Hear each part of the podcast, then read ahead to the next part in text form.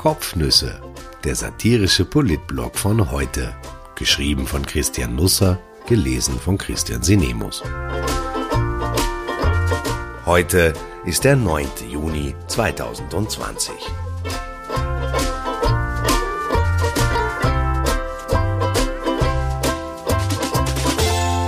Stairway to Heaven, die Auerrettung und andere hochfliegende Pläne. Uns kann man so manches unterstellen. Eines nicht. Zum Hudeln neigen wir nicht. Wirklich nicht. Seit über 20 Jahren probieren wir an den Schulen aus, wie das mit dem Ethikunterricht so ist. Vor sieben Jahren gab es eine entsprechende Entschließung des Nationalrates dazu, aber jetzt gehen wir das aber sowas von zügig an, da werden alle noch mit den Ohren schlackern. Ab dem Schuljahr 2021-22 müssen alle Schülerinnen und Schüler der AHS-Oberstufe und der berufsbildenden mittleren und höheren Schulen, die nicht in Religion gehen, verpflichtend einen Ethikunterricht besuchen. Und wo legen wir das erstmalig fest? Im Forstgesetz natürlich. Wo sonst? Matthias Strolz wird feuchte Augen bekommen. Hoffentlich findet er rasch einen Baum, der ihm eine Umarmung spendet. Nun ist es so, dass man tatsächlich in Österreich manchmal den Wald vor lauter Bäumen nicht sieht, aber ähnlich offen trat das noch nie zutage. Dem Parlament liegt ein Entwurf zur Änderung des Forstgesetzes 1975 vor, in dem der Bogen, sagen wir einmal, sehr weit gespannt wird. Als erstes soll der Paragraph 45 an der Wurzel gepackt werden. Ihm wird ein Absatz 3 beigefügt, der sich mit der Gefahr drohenden Massenvermehrung von Forstschädlingen beschäftigt. Der Ministerin sollen mächtige Befugnisse eingeräumt werden. Sie soll holzverarbeitende Betriebe dazu zwingen können, Schadholz aus der Region anzukaufen. Nicht jedem Unternehmen taugt das, genau genommen keinem. Darüber wurde in den letzten Wochen schon heftig gestritten. Mit unserem eigentlichen Thema hat aber erst die nächste Änderung zu tun. Wir sind immer noch im Forstgesetz wohlgemerkt, das nun plötzlich die Moral entdeckt. Paragraph 119 legt den Pflichtgegenstand Ethik im Ausmaß von zwei Wochenstunden fest. Er ist möglichst zeitgleich mit dem Religionsunterricht jener gesetzlich anerkannten Kirche, Klammern Religionsgesellschaft, durchzuführen, der die höchste Zahl an Schülerinnen und Schülern der Schule angehört. Wenn Kirchen in Klammern (Religionsgesellschaften) den Religionsunterricht in kooperativer Form abhalten, so ist für die Ermittlung der Zahl der Schülerinnen und Schüler die Summe aller Angehörigen der an der Kooperation teilnehmenden Kirchen zu bilden. Sind weniger als zehn Schülerinnen oder Schüler einer Klasse zur Teilnahme am Ethikunterricht verpflichtet, so sind sie zunächst mit Schülerinnen und Schülern anderer Klassen der gleichen Schulstufe, dann anderer Klassen der Schule und schließlich andere Schulen zusammenzuziehen, bis die Zahl mehr als zehn beträgt. Das wird noch eine interessante Herbergsuche in manchen Regionen. Warum das im Forstgesetz steht? Zufall. Das Team um Elisabeth Köstinger hatte einfach flinkere Finger. Die Änderungen folgen analog natürlich für alle anderen Schulen, nicht über das Forstgesetz natürlich, denn dort betrifft der Ethikunterricht genau nur einen Standort, die Forstfachschule Traunkirchen in Oberösterreich. In einer ehemaligen Sonderheilanstalt für Tuberkulosekranke werden in vier Klassen Forstwarte und Forstwartinnen ausgebildet. Es soll recht hübsch sein, da am Ufer des Traunsees. Die Schule verfügt sogar über ein Schießkino. Bitte fragen Sie mich nicht, was das ist. Man muss nicht alles wissen. Aber Schießkino ist jedenfalls ein Wort, das man akkurat schreiben sollte. Ein Buchstabenverdreher und die Katastrophe ist da. Es war jetzt keine Katastrophe, die Gernot Blümel gestern anrichtete, aber einen Schmunzler war sein Versprecher schon wert, falls ihn jemand gehört hat.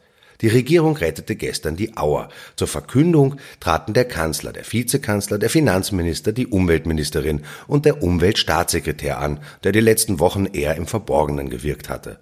Die Abordnung der Regierung stand noch immer hinter Plexiglasscheiben. Alle trugen weiterhin Schutzmasken, als sie den Raum betraten. Ich erinnere mich an die Zeit, als die Maskenpflicht erlassen wurde. Ich telefonierte mit dem Kanzleramt, weil ich wissen wollte, ob das virologische Quartett zur Pressekonferenz mit Masken erscheinen würde. Schweigen. Wegen der Vorbildwirkung, sagte ich. Lächeln am anderen Ende der Leitung. Unvorstellbar damals der Kanzler mit Mundschutz. Er noch im Indianerkostüm. Es dauerte ein paar Tage, jetzt kriegen sie den Fetzen Papier gar nicht mehr aus dem Gesicht. Die Auerrettung ist natürlich auch ein Symbolakt. Nur weil ein Unternehmen Austrian heißt und rot-weiß-rote Farben aufgepinselt hat, heißt das ja nicht, dass die nationale Identität dranhängt. Kein Land der Welt benötigt heute eine eigene Airline, aber es geht um Arbeitsplätze, direkt und indirekt, um Touristen, Tagungsgäste, Menschen aus aller Welt, die nach Österreich geschaufelt werden, auch um den Zeigefinger an Corona. Uns bringst du nicht um. 150 Millionen Euro Steuergeld an Eigentümer Lufthansa ist uns der Stolz wert. Der deutsche Konzern schießt selber 150 Millionen Euro zu. 300 Millionen Euro Kredit werden durch ein österreichisches Bankenkonsortium aufgebracht. Im Gegenzug verpflichtet sich die Lufthansa, das Drehkreuz Wien mindestens zehn Jahre zu erhalten und genauso stark wachsen zu lassen wie die Heimatflughäfen München und Frankfurt, was auf den ersten Blick besser klingt als auf den zweiten. Denn Lufthansa-Chef Carsten Spohr holte die Euphorie der Regierung in einer eigenen Pressekonferenz am Abend vom Himmel. Es gehe in den nächsten Jahren nicht um Wachstum, sagte der Manager, sondern um Reduzierung. Der Konzern werde durch die Krise um 100 Flugzeuge kleiner. Österreich bekommt so eine Art reduziertes Wachstum, eher mehr weniger als weniger mehr. Nicht alle, sondern nur ein Großteil der 7000 Hour-Jobs soll erhalten werden. Wie die Standortgarantie abgesichert ist, bleibt unklar, denn der Vertrag ist geheim. Was die Regierung im Nebengleis verkündete, halte ich für bedeutsamer. Fliegen, vor allem die Kurzstrecke, soll unattraktiver gemacht werden. Zugfahren zugkräftiger. Flugtickets müssen mindestens 40 Euro kosten. Die Ticketabgabe von Seite 131 des Regierungsprogrammes wird vorgezogen. 12 Euro sind mindestens zu bezahlen, für Flüge unter 350 Kilometer sogar 30 Euro. Das 123-Ticket kommt. Pro Bundesland zahlt man einen Euro pro Tag. Wer ganz Österreich öffentlich und unbeschränkt bereisen will, kann das mit 1095 Euro pro Jahr. Das ÖBB-Angebot an Nachtzügen wird ausgebaut, europaweit. Alle Strecken, die die Bahn innerhalb von drei Stunden schafft, darf die Auer nicht fliegen. Das ist jetzt alles keine Revolution, aber eine Evolution. Trotzdem. Oder gerade deswegen vernünftig. Von der dritten Piste am Flughafen Wien-Schwächert, jahrelanges Streitthema, ist übrigens plötzlich keine Rede mehr. Vielleicht braucht man sogar bald keine zweite Piste mehr. Ach ja, ich wollte Ihnen noch von Gernot Blümel erzählen. Der Finanzminister sprach bei der Pressekonferenz über die Finanzierung des Auer-Deals und das klang so. Auf der Finanzierungsseite, es ist schon angesprochen worden, Österreich stellt je 150 Millionen Euro an Zuschießen zur Verfügung. Im Gegenzug wird auch der Eigentümer, die Lufthansa, denselben Betrag in das Unternehmen geben. Ich habe mir das ein paar Mal angehört. Ich denke, er sagt statt Zuschüssen Zuschießen. Jedenfalls eher nicht Zuschissen. Vielleicht irgendwas zwischendrin. Er hatte wohl das Bild im Kopf, dass wir die Auer und die Lufthansa jetzt mit Geld zuschütten, und das erheiterte mein schlichtes Gemüt. Erika, ja, nennen wir sie Erika, ist Logopädin in Wien. Sie hat einen Kassenvertrag, die Praxis lief gut, es gab Wartelisten, zwei Kolleginnen halfen mit. Als Corona kam, brach das Geschäft ab. Es kamen nicht weniger Kunden, sondern gar keine mehr. Wie auch. Erika begann ihr Angebot auf Zoom auszuweiten, aber es stellte sich schnell als schwierig heraus, Patienten elektronisch zu betreuen. Die Logopädin schaffte sich nach ein paar Wochen eine Plexiglasabdeckung an, aber wie bringt man Menschen die richtige Artikulation bei, wenn sie ihren Mund hinter einer Schutzmaske verbergen müssen? Die Einnahmen sanken auf 200 Euro im Monat. Der Härtefallfonds ist eine gute Sache, dachte sich Erika, und sie schaute sich die erste Version auf der Webseite an. Da aber stand, dass man keine Mieteinnahmen haben dürfte. Erika aber besitzt eine kleine ererbte Wohnung, für die sie etwas Geld bekommt. Es wurde nichts mit dem Zuschuss, auch nichts mit dem Zuschieß oder Zuschiss. Der Härtefallfonds wurde nachgebessert, aber Erika bekommt Geld von den Krankenkassen akkontiert, also im Voraus bezahlt. Egal wie viele Patienten sie hat, es fließt immer dieselbe Summe. Wenn es zu viel ist, dann muss sie das Geld zurückzahlen. Aber es steht nun einmal momentan auf der Einnahmenseite und das schloss einen Zuschuss aus dem Hilfsfonds aus. Wieder nichts.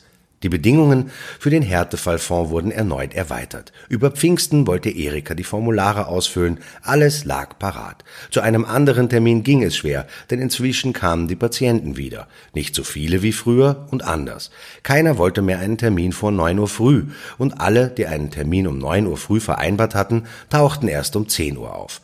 Die Sorgen, die Kurzarbeit, das ganze drumherum macht etwas mit uns, wir schalten zurück, erst ein bisschen, dann radikal.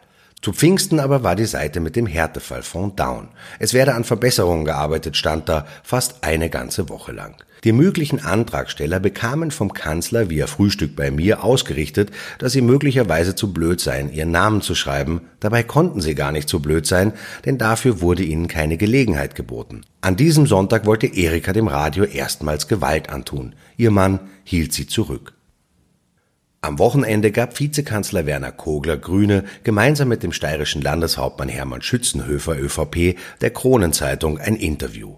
Es ging auch um das Regierungsmotto Koste es, was es wolle und um einen Grazer Familienbetrieb, der 75 Prozent seines Umsatzes verloren hatte und dann nach zwölf Wochen 9,72 Euro aus dem Härtefallfonds überwiesen bekam. Ich weise den Vorwurf zurück, dass keiner etwas kriegt und alle nur unzufrieden sind, sagte Kogler. Wenn es Probleme gibt, bin ich der Erste, der hinschaut und antreibt. Aber es gibt Fälle, wo sich Leute beschweren und sich dann herausstellt, dass sie noch nicht einmal einen Antrag gestellt haben. Ich denke, die Regierung redet derzeit oft an den Leuten vorbei. Natürlich haben viele nicht eingereicht, weil sie beim Durchlesen wussten, dass sie kein Geld bekommen werden, wie die Wiener Logopädin. Seit gestern gibt es Zahlen zum Gefühl. Die Wirtschaftskammer hat bisher 50.000 Anträge nach dem Härtefallfonds abgelehnt, schreibt das Finanzministerium auf seiner Webseite. Exakt 48.332 von 284.067. Die Zahlen sind seit April rapide gestiegen. Zwischen Mitte April und Mitte Mai wurden mehr als ein Viertel aller Anträge zurückgewiesen. Ich habe im Ohr, dass aufgestockt und verbessert wurde, aber offenbar schaffen es trotzdem immer weniger, die Anforderungen zu erfüllen und an Geld zu kommen. Die Hauptgründe für die Ablehnung waren, dass die Einkünfte der Antragsteller den Höchstbetrag von 2000 Euro überstiegen, dass keine gültige Sozialversicherungsnummer vorlag oder die Identitätsfeststellung fehlschlug. Die Kunden hatten sich offenbar schlicht vertippt. Die Bauern können das besser. Für die wickelt die Agrarmarkt Austria, AMA, die Zuschüsse ab. 2904 Anträge wurden bis Mitte April, neuere Werte liegen noch nicht vor, abgegeben. Kein einziger wurde abgelehnt. Knapp 50.000 Ein-Personen-Unternehmen, freie Dienstnehmer oder Kleinstunternehmer waren zu blöd, Name oder Versicherungsnummer richtig abzugeben. Aber kein einziger Bauer? Vielleicht hat die AMA im Zweifelsfall nachgefragt oder die Landwirtschaftskammer hat ihrer Klientel Hilfestellung gegeben. Natürlich haben Bauern auch gut Übung darin, um Beihilfen und Zuschüsse und Förderungen anzusuchen. Das ist ihr tägliches Brot. Aber irgendwas läuft da falsch, wenn auf der einen Seite alle etwas richtig machen und auf der anderen Seite 50.000 etwas falsch. Heute geht der Urausschuss los. Die Mitglieder haben das Ibiza-Video noch immer nicht gesehen, aber so nah dran waren sie noch nie. Gestern schickte das Bundeskriminalamt den Film an die Staatsanwaltschaft Wien und an die Korruptionsstaatsanwaltschaft per Boten. Während Wirtschaftsministerin Margarete Schramböck in einer ORF-Sondersendung den Startschuss für den digitalen Aktionsplan Austria gab, fuhr ziemlich analog ein Zusteller mit zwei Speichersticks durch Wien. Sicher ist sicher. Auch heute wird es keine TV-Übertragung der Ausschusssitzung geben. Also es gibt schon eine Übertragung, aber nur in den Vorraum. Der Ausschuss ist nämlich nicht öffentlich, sondern nur medienöffentlich. Reporter dürfen mitschreiben, tickern, zeichnen, twittern, whatsappen, facebooken. Fotografen und Kameraleute vor dem Start in den Raum, wenn es der Befragte erlaubt. Aber wenn es losgeht, dann verhindert Paragraph 17 der Verfahrensordnung für parlamentarische Untersuchungsausschüsse alle Ton- und Bildaufnahmen. Gestattet ist nur eine Übertragung innerhalb der Parlamentsgebäude. Wieder so etwas, das ich nicht verstehe in diesem Land. Ich wünsche einen wunderbaren Dienstag. Mögen alle Ihre Träume Flügel bekommen und es am Ende kein Auer geben.